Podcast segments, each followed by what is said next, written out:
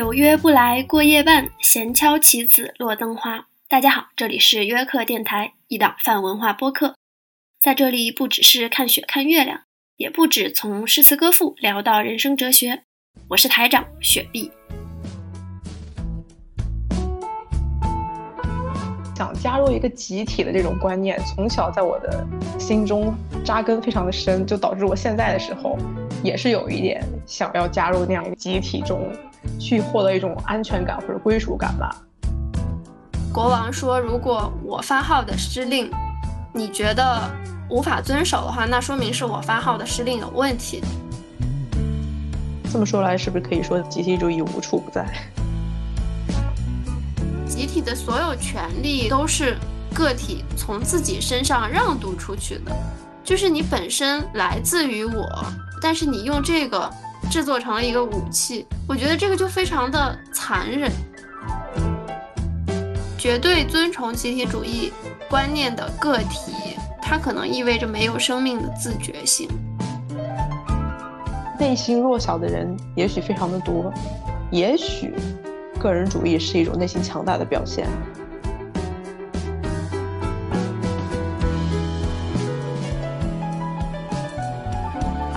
好，欢迎收听约克电台，我是雪碧。Hello，大家好，我是冉冉。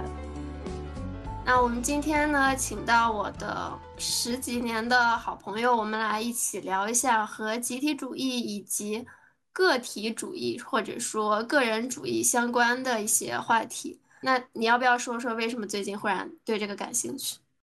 其实这个话题是来自于我跟韩国同学聊天的时候，然后我们聊的时候，我就从他的话语当中听出来，韩国人是认为，我当时就非常非常的震惊。我不评判这个事情，我只是针对这个突然发现这个集体集体的记忆非常的强大，强大到让我们我们会对。别人说出的一些跟我们完全相反的话而感到震惊。嗯，最近的一次我明确的感觉到说，集体主义给我的影响是大概上半年的时候，就是发生了一个那个唐山的恶性伤人事件嘛。然后当时很多的网友就会把国内出现类似的事和国外，比如说像新加坡、包括法国，做一个对比视频。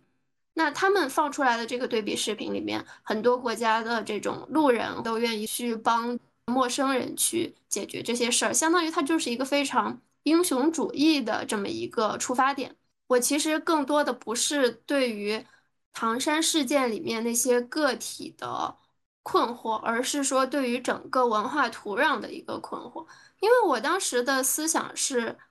你生活在一个从小。要求你说枪打出头鸟，或者是不要做那个出风头的人，这样一个文化语境或者社会语境下，然后你又要求他在一些比较特殊、比较极端的时候做一个英雄，它本身是有相悖在里面的，所以我觉得它多多少少跟这种呃集体主义的思潮是有脱不开的关系的。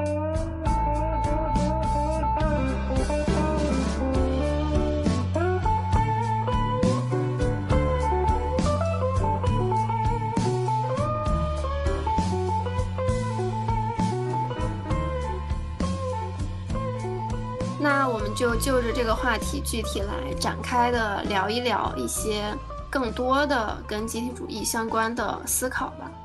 嗯，你是什么时候开始察觉到自己所处的环境是集体主义的？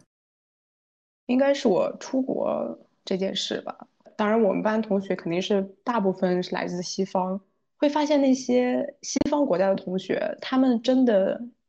应该是没有集体这个概念的。比如我们啊，每年会有年展去办展览的时候，那些同学真的只操心自己的东西，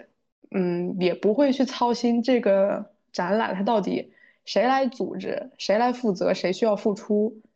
不能说利己吧，是有一点那个意意思在其中的。对，所以你在留学之前没有感受到非常明显的这种集体主义的不适感。嗯，不适感不能说没有，但是不会去怀疑，不会去质疑这个环境。就是老话说的嘛，就是只缘身在此山中嘛。当我生存在那样的环境当中，在那样一个氛围下面，我很难察觉到我自己归属于一个什么样的群体，因为没有对比，你就会觉得你身边的东西都是本来应该那个样子的。哦，这个点我好像是特别特别早就有这个意识了。最早我觉得我甚至可以追溯到幼儿园的阶段，就是我从小是一个所谓有点反骨的人吧。其实也不是说故意要反着来，而是说我不能理解、不太能接受的事情，我不太会因为说外力的原因强加给我，我就去认同。我记得当时每次到那个小朋友们去做课间操的时候，老师永远找不到我，就是我会从团队里面溜掉，然后自己一个人去滑滑梯。我不知道大家最近有没有关注那个呃十六人格那个 MBTI 的人格测试吗？我测出来是一个 ENTP 人格，这个人格有个什么特点？比如说有一句就是大家都怎么怎么样，为什么就你特殊？那不同的人格的反应很不同。ENTP 的反应是我就特殊，怎么了？而且我觉得从小到大都有这种所谓的头顶的乌云或者说阴影吧。比如说很小的时候，对于争强好胜这个词，它其实是有点双刃剑的。嗯，就像大家说女生不要太强势，里面强势那个词给我的一些不适感一样，它好像是有一点打击你的这方面主动性在里面。包括说，比如父母在你做一个什么事儿的时候，可能就会有这样一个评论是：哎呀，怎么会有人这样的？人家会笑话的，因为你做的事情跟我们常规认识的多数人做的是不一样的，所以人家会笑话的。这个人家是谁？就是一个集体的概括。对这点，其实我跟你的确不太一样。我觉得 我也有想到关于我的这种认知吧，可能是从一些事情当中生长出来的。因为我记得非常深刻，我小学的时候，其实我非常羡慕一个那种集体的关系，就像那《老友记》里面那样那种集体的关系，所以我非常想要加入一个群体里面。虽然总是失败，因为总是失败，我就会想。嗯，那我就不加入他们了。但是其实这个想加入一个集体的这种观念，从小在我的心中扎根非常的深，就导致我现在的时候也是有一点想要加入那样一个集体中去获得一种安全感或者归属感吧。我也会做一些，就是，但是我做这些事情的时候，我更多的是想挑战那个那样一个话语。我可能天生不是这样的，我就是想挑战。想在那个边缘上蹦跶一下，看看我蹦跶了之后有什么后果。就比如我上初中的时候，我就我就要烫头，但是我烫头吧，我还烫的不那么明显。然后上高中的时候，就是要跑早操，当时就是一个态度，就是我不愿意跑，我觉得很累。大早上六点起床，我还没吃饭呢，然后我就要跑四圈，四百米一圈，四圈就是一千六百米，迟到五分钟都不行。我为什么不敢迟到呢？因为我迟到之后，关系到的不仅是我的利益。如果我迟到，那要扣我小组的分儿。我们组要集体大冬天坐在门口，那就很冷。所以我后来就想了一个折中的办法，那我就进学生会。进学生会之后，那我就可以查寝室。查寝室那不能占用上课时间，那只能占用跑早操的时间。我现在回想起来，我当时那个加入学生会那个举动。并不能说是挑战集体主义的一个举动，我只能说是我在两难当中找到一个符合我个人利益的一个行为。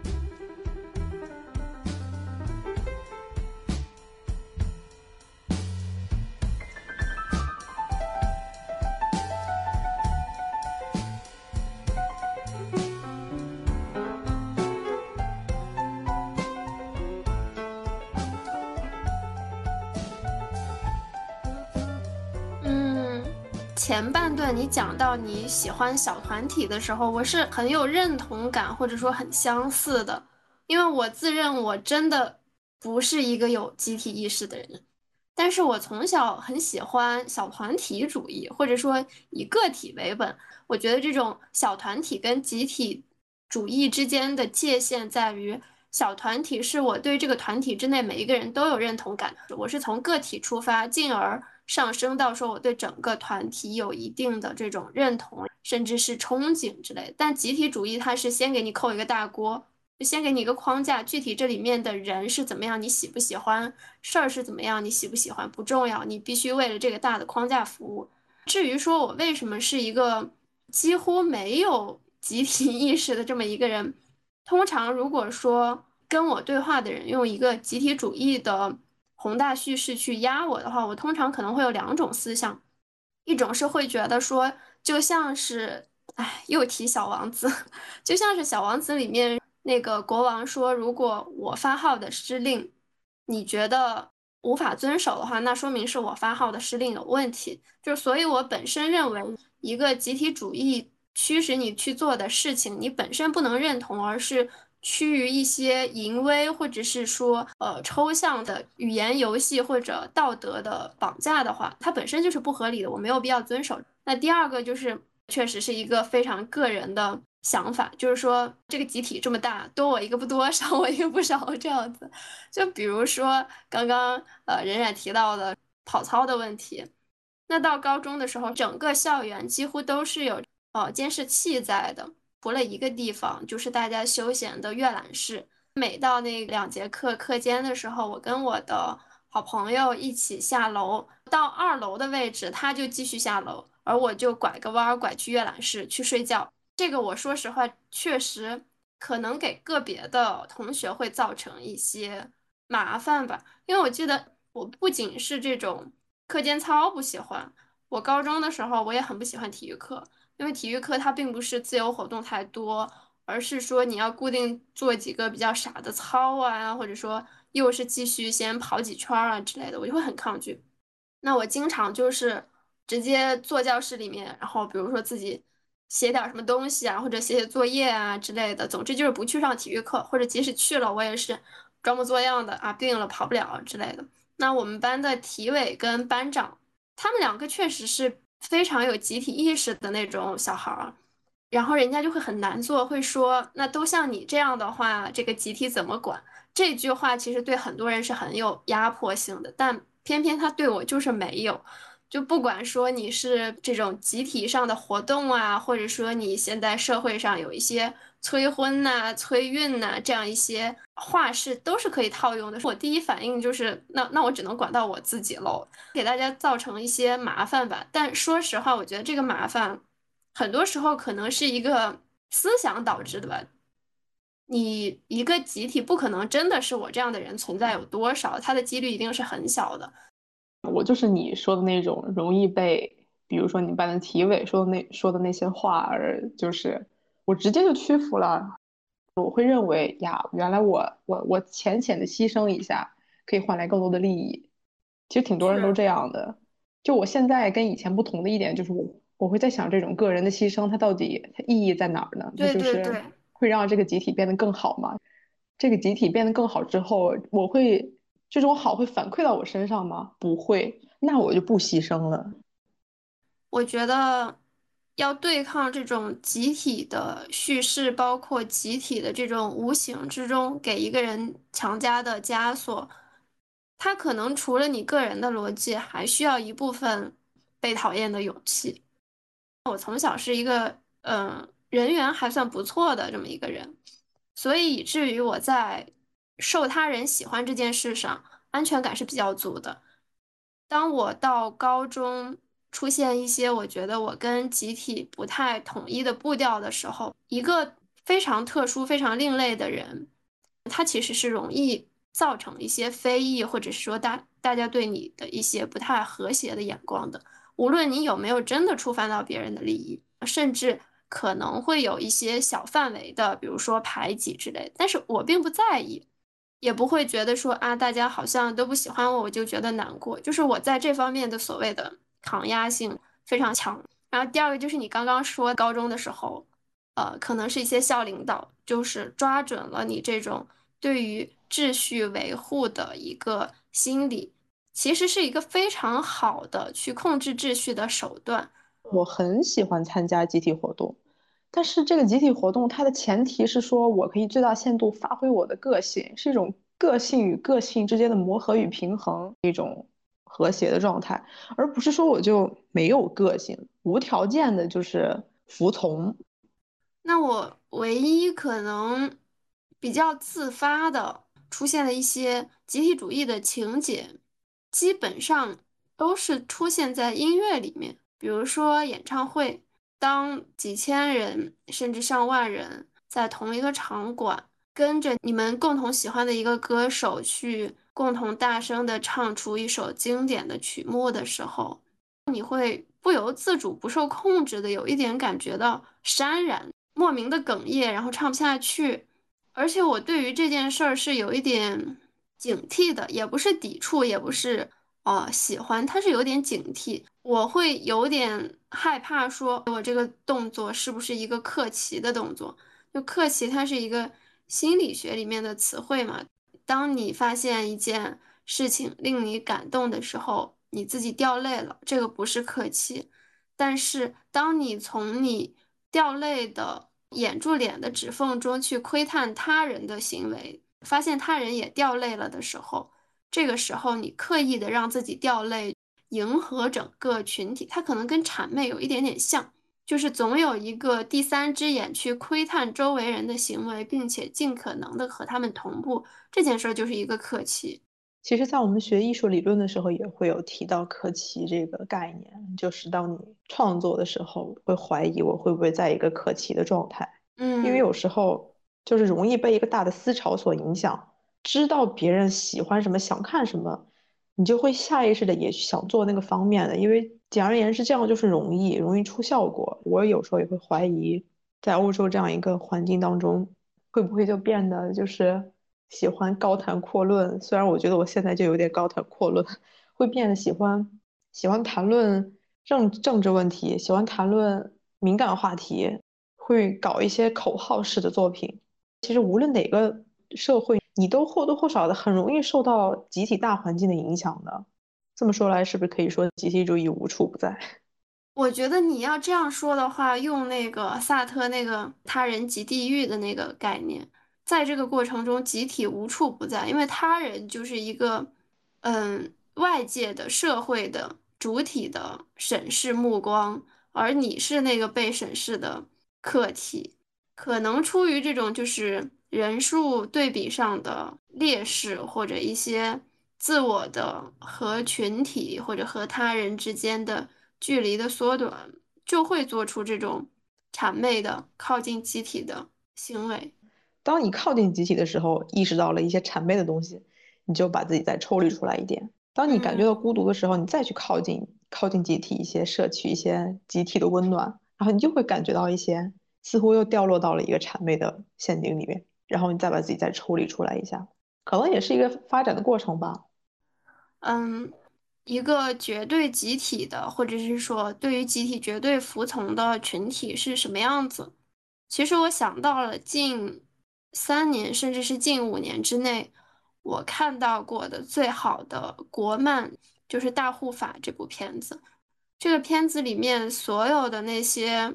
花生村的这些居民，他们的眼睛和嘴巴和鼻子是有小贴纸的，就所有的人都是在一张面孔上面贴上两只眼睛，然后贴上一张嘴，看到的东西，听到的东西。说出来的东西都是没有任何区别的，是绝对绝对服从的。而且当时这个动漫的画风非常的诡异，我会觉得这样一个群体非常的异化，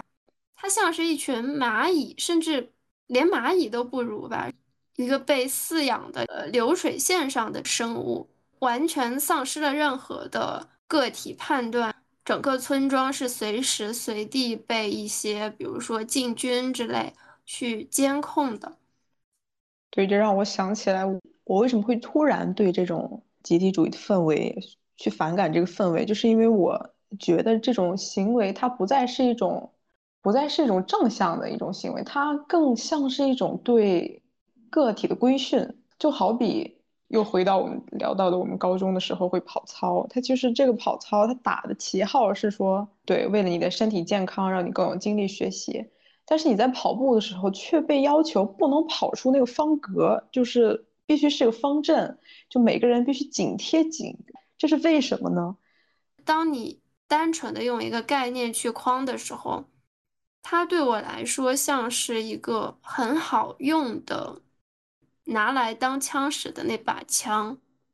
它只是一个手段，它不是真正的目的。而目的往往藏在之后，比如说便于管理，或者是说便于一个面子工程的装修之类的。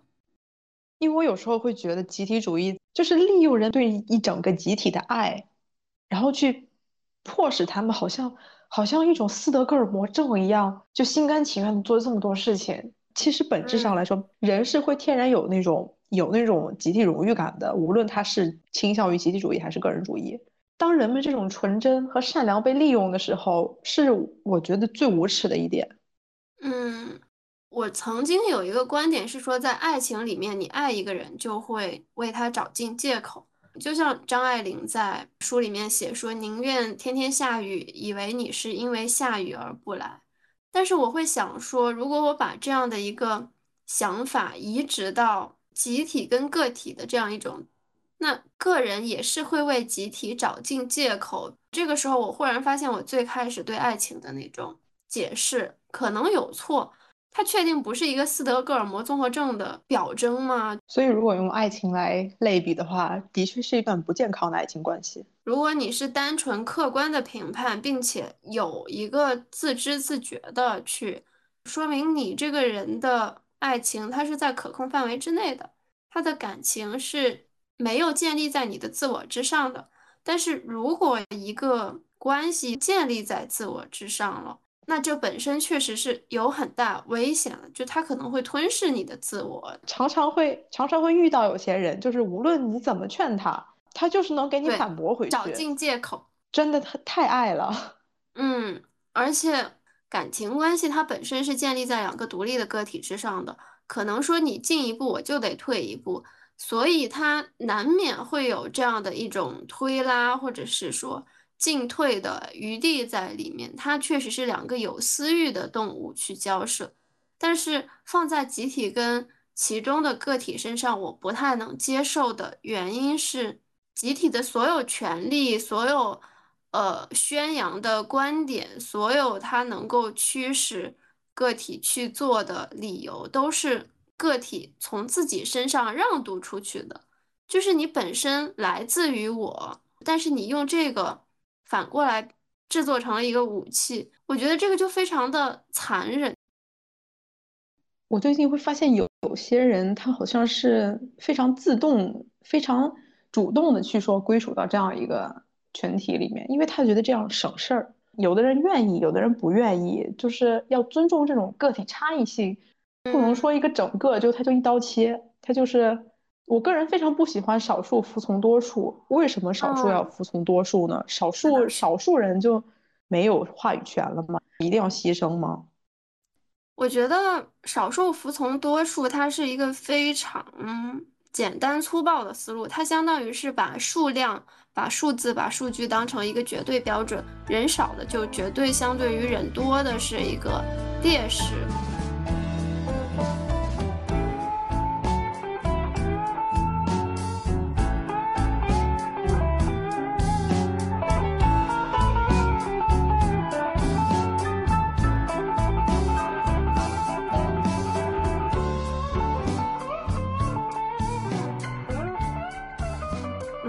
其实我不认为人的价值，或者是说一件事儿的价值，应该用这么单一的一种数字去评判。诶，说到这儿的话，我们讨论一个少数服从多数的一个经典案例。首先，假设你是一个列车员，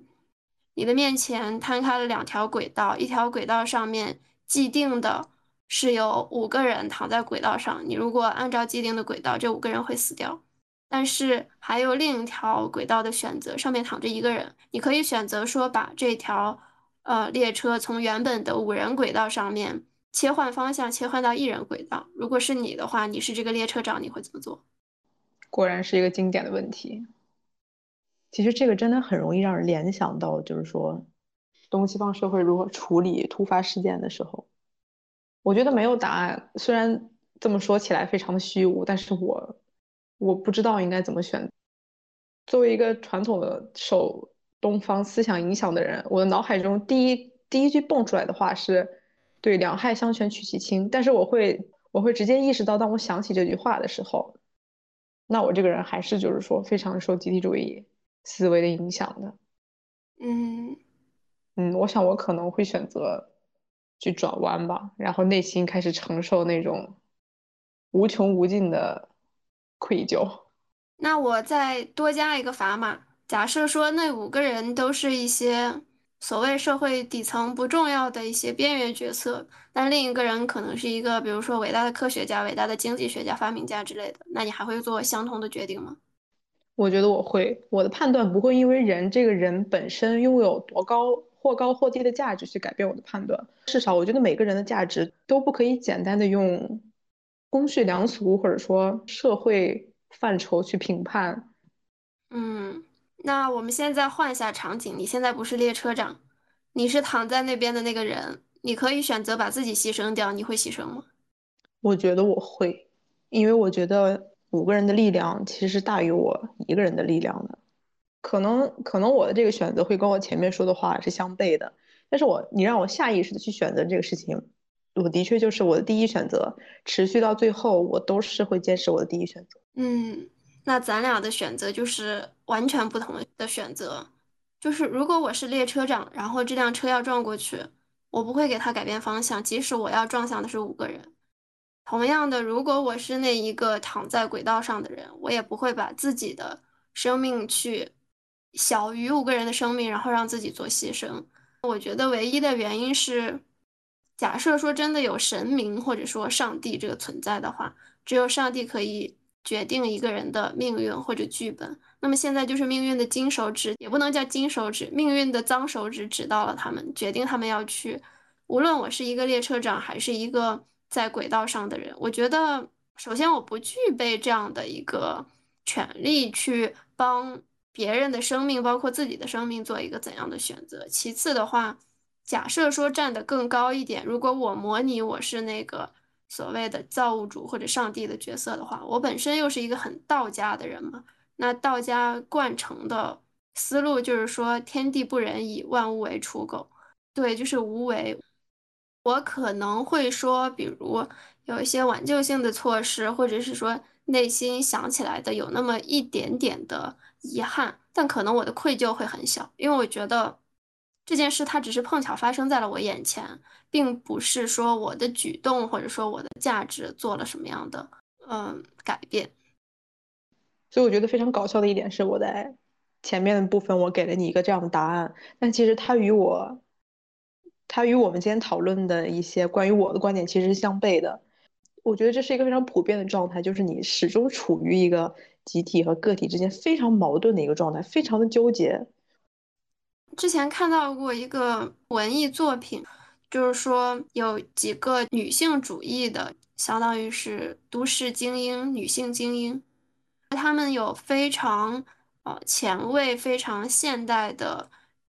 两性性别的观念，但是当她们进入婚姻的时候，她们还是会下意识的去有一些传统的或者甚至是男权社会的遗留。我觉得这个就是。立体的人的表现吧，就是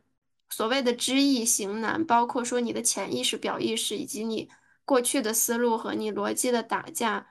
它确实在所难免。我不可能说因为一个道理，或者说因为一个自己现阶段的思考，就斩断我的无数的那些环境文化加给我的影响。我觉得它还挺正常的，完全自洽的，没有一点矛盾的人。可能会有一点纸片，或者说像一个爽剧的人设，而不像一个活生生的人吧。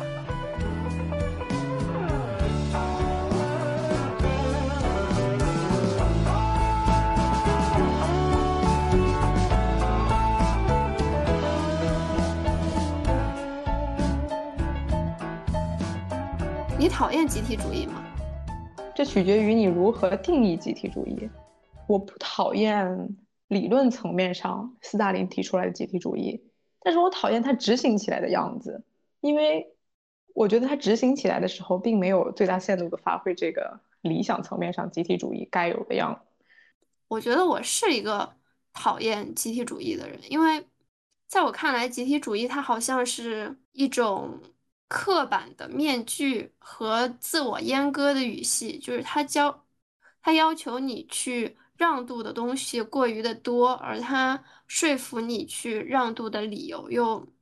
如此的荒谬。其实很多时候，我并不相信一个人在真诚的跟我说。你不可以这样做。如果大家都像你，这个社会就完蛋了，或者说这个世界就完蛋了之类的。我并不觉得他心里面真的有社会有世界，我觉得他像一个空泛的好用的手段。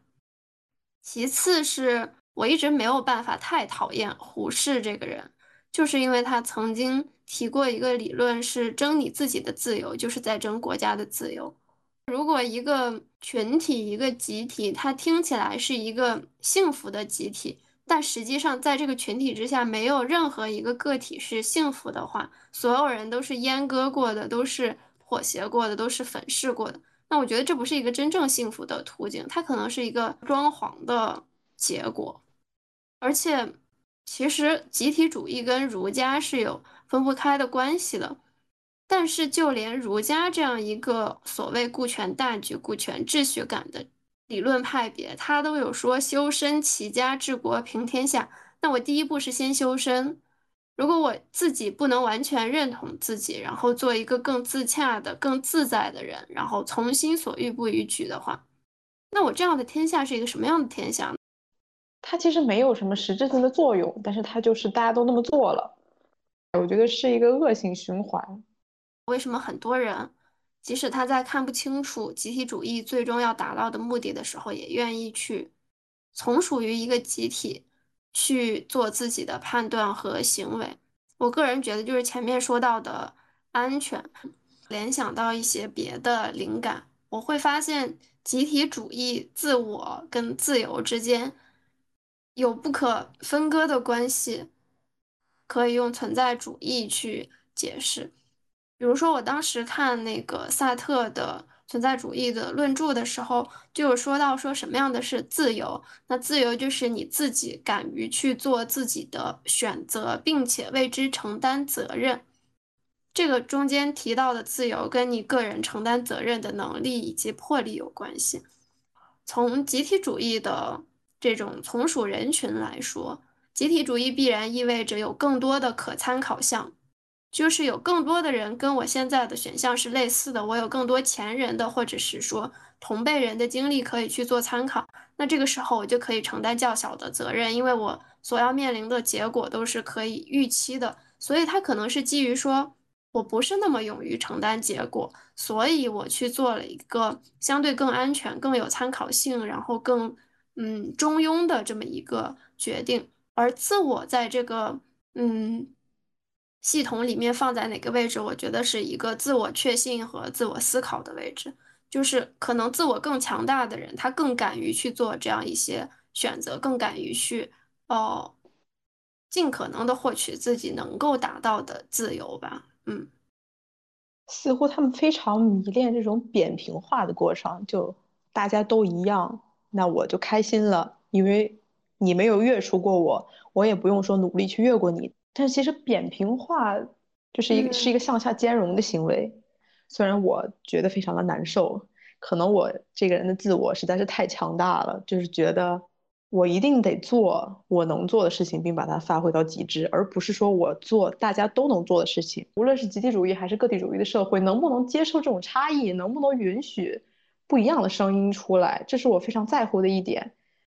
不一样的声音，它未必是正确的声音。但是如果什么样的声音都只能有一种声音的话，那就无所谓正确与不正确，那都是正确。当你认为这个人群没有思辨能力的时候，你会用一个甚至于像上帝之眼一样的一个状态告诉我大家应该怎么做。长此以往，这些人就真的没有思辨的能力了。允许不一样的声音出现，其实是允许了一种意外的发生，允许了一种意外的发生，也许会带来一种意外的收获或者意外的美丽。杜绝了一切可能性的话，那这个东西永远都是一个既定的，不得不让我联想到了闭门造车。嗯，我会觉得说，绝对遵从集体主义观念的个体，它可能意味着没有生命的自觉性。低容错率的社会容易存在的一个状况，就是它会有一个很严苛的社会时钟。我之前前几期也讲过，就是要求你什么样的时间应该做什么样的事，什么样的角色、什么样的身份应该做什么样的事。在我看来，它就像是一个 Plus 版的啊，放羊，然后娶媳妇儿，然后生娃，然后再帮娃放羊、娶媳妇儿、生娃，就所有的事情都是复制粘贴，都是无尽的。省略号，但那个省略号里面没有任何的变数，而且我觉得很多时候很多人会有矛盾的状态，就是心甘情不愿的一种。就举个例子，我很喜欢王菲嘛，当时王菲离婚的时候会招来非常多的非议，因为她是如此一个任性的人。当时很热评的一条是说，王菲只是冒犯了你们将就的人生这一部分。被冒犯的人，他可能就是那个心甘情不愿的存在。我不得不去屈从了这样一个系统，但是你凭什么不屈从？他好像是有一个不平衡。我觉得这样是一个非常畸形、非常奇怪的这样一个系统。现行的一些集体主义的行为准则，让我最反感的一点就是，他好像预设了一个机制，那个机制之下的人心甘情愿的在做一些事情。他们这个集体是非常的、非常的平稳、非常的和谐的。他们是如何达到这样一个和谐的呢？是通过大家一起去抨击那些跟你不一样的人。大家总在提什么百花齐放啊，什么多样性，哪里怎么可能有多样性？就是好比我很难知道，原来直男也是可以穿穿裙子的，因为这个东西它已经被在一个预设当中，它是一个 by default 的感觉，它是一个默认不存在的情况。甚至你有时候，因为我们平时上课是那个研讨会的制度，大家会讲一些你最近想做的一个项目。有时候就是同学会做这样一个想法，别的同学就问说：“你不怕被 吗？”我觉得这个真的非常的可悲。你还不如设定一个界限呢。你不设定这个界限，处处都是界限。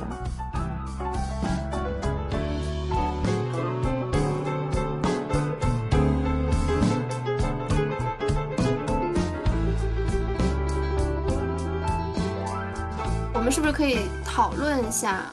集体主义社会跟个体个人主义社会分别可能是怎么样形成的？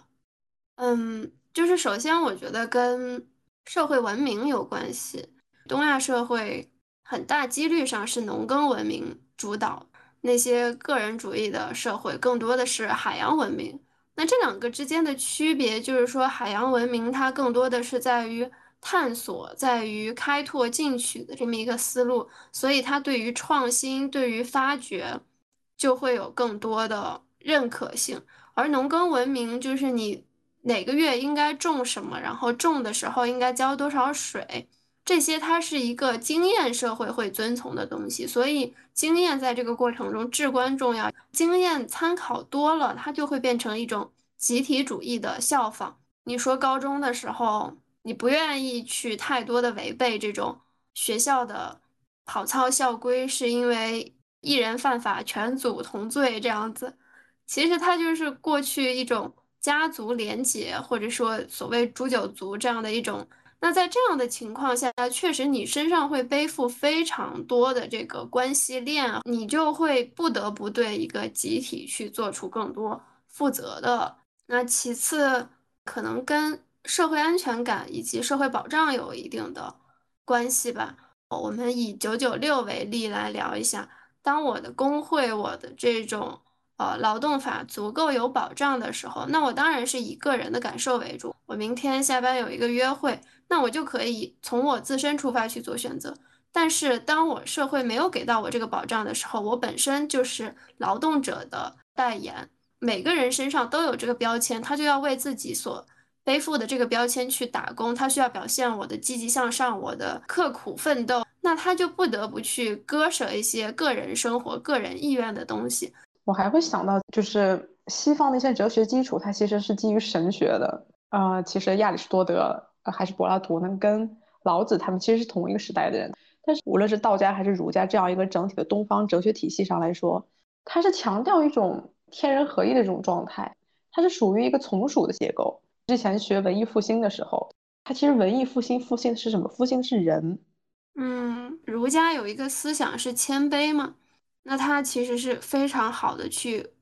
维系了一个平衡的关系。自己家的就是犬子，别人家的就是令郎。令爱。哦，令郎，以及就是那个社会保障那块儿，就是所谓的马斯洛需求的一个理论，它就是从一个最底层的你个人的生存，一直去上推，推到了个人自我尊重，甚至是个体的这么一个需求，它肯定是先满足下层，然后再去满足上层，就好像说。更倾向于独行的动物，它是有足够的一个保障去确保自己的生存地位以及生存的呃可能性的。但是那些比较弱小的，可能就更愿意去结伴而行，所以有可能就是更趋向于去选择集体主义的人，他在这种需求方面可能是底层的还没有被足够满足，导致了他这样的一种下意识的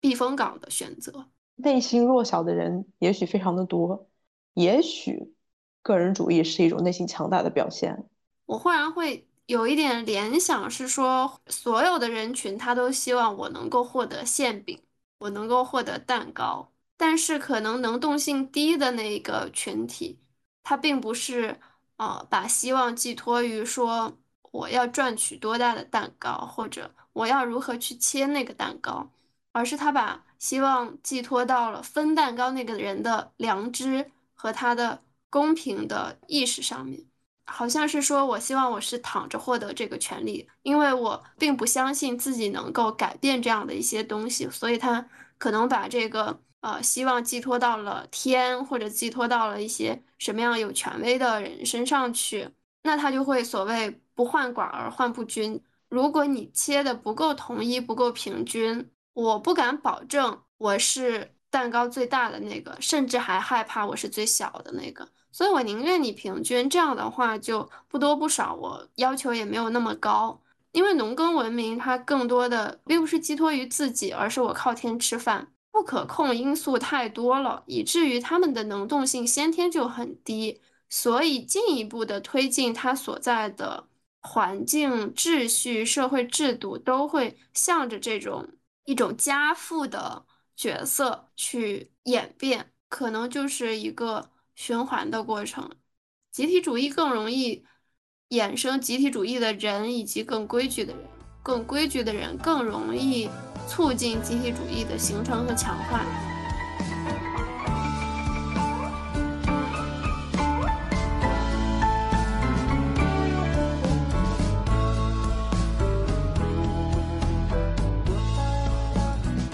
同时还发现一个非常有趣的一点，就是生活在集体主义社会之下的人觉得个体主义不合理，生活在个体主义社会下的人觉得集体主义不合理。按照这个道理来说，集体主义社会之下就更容易产生集体主义者。那为什么，比如说以东亚社会，你会发现说，在一个集体主义社会之下，怎么也会冒出来那么多的个人主义人的想法，以及这些个人主义人的一个。存在就是这是怎么造成的呢？其实我觉得集体主义的包容性并不强。我个人是觉得个体主义社会的包容性会更强一点，因为在个体主义之下是可以产生集体主义的，但是这个可产生的集体主义又是非常容易被打破的。如果个体感觉不舒服，解散这个集体就可以了。但是集体主义之下的个体主义是很难的，即便是这样一个强大的集体主义社会之下。就是因为他无法被包容透，所以他显得格格不入。这样他可能有一部分人被会被同化，有一部分人会非常的非常的执拗，非常的坚持，他就在自我生长、自我野蛮生长当中。嗯，首先我觉得就是整个地球吧，国度或者说地区之间的融合、接触外来的文化、外来的思想更容易。这样的话会解构经验崇拜。因为经验崇拜会存在一个误区，是少见多怪。当你多见少怪的时候，你对于整个无论是人还是文化还是声音，就会变得越来越包容。以及说，包括互联网的这种兴起，我觉得它确实是一个功不可没的作用。因为更多的物以类聚，更多的人以群分，算法只会给你推荐你更感兴趣的东西，给你引荐你更相似的人。那在这样的情况下，所谓的亚文化群体或者说非主流群体就容易感到不那么孤独，那他就可能会找到一些支撑和可以成长的环境。还想到一个点是，我觉得独生子女政策是对于这种个人主义或者说关注自身的这个价值有很大的。作用在的，因为非独生时代，你一生下来，你就是存在于一个集体当中。但是，当独生政策来临的时候，你更多的你变成了一个吸引全场注意的一个主角。那这个时候，你可能就会把更多的精力放在认同我这件事儿上，包括你身边的人也会帮助你这么做。他对于个人价值的一个关注力，可能是前所未有的。我突然能够共情这个想法，因为我因为我想到为什么后期我的个人意识会发展的非常的强大，是因为我家庭是离异家庭，就是有时候中国人喜欢就是说一个家庭一个三角形的状态才是一个集体的状态嘛，我就会越来越感觉到我这个人不在一个传统的家庭关系里面的话，那我能能做什么呢？我能做更多吗？其实是可以做更多的，因为可能。其他的人限制你行为的是你的父母两方，对于我来说，限制我行为的只有我母亲一方。从这个角度上来说，他也他也可以是一种打破集体环境的一种受益者。我觉得我就是这个受益者。其实大多数情况之下，人是会下意识依赖自己的父亲的。有时候觉得集体主义会有一种隐形的父权含在上空，因为我明确的意识到，我个人意识非常觉醒的时候，就是我大学毕业的时候。我无所依赖，我无所依靠，所以我也无所畏惧，所以我会更大限度的发挥我这个个体所有的价值。嗯，就像农耕文明的起源一样，它的起源应该相对于海洋文明是有优势的。它有水源，它有土壤，有适宜播种的一个场所，有食物，但是这些会桎梏它的发展。这像是一个沉没成本，或者说像你说的，我无所失去，我就不害怕失去。当你有所事的时候，就会反而束住手脚吧。那我们今天的节目就到这里啦。如果大家对于集体主义或者个人主义有一些想发表的言论或者看法，欢迎在评论区跟我们留言。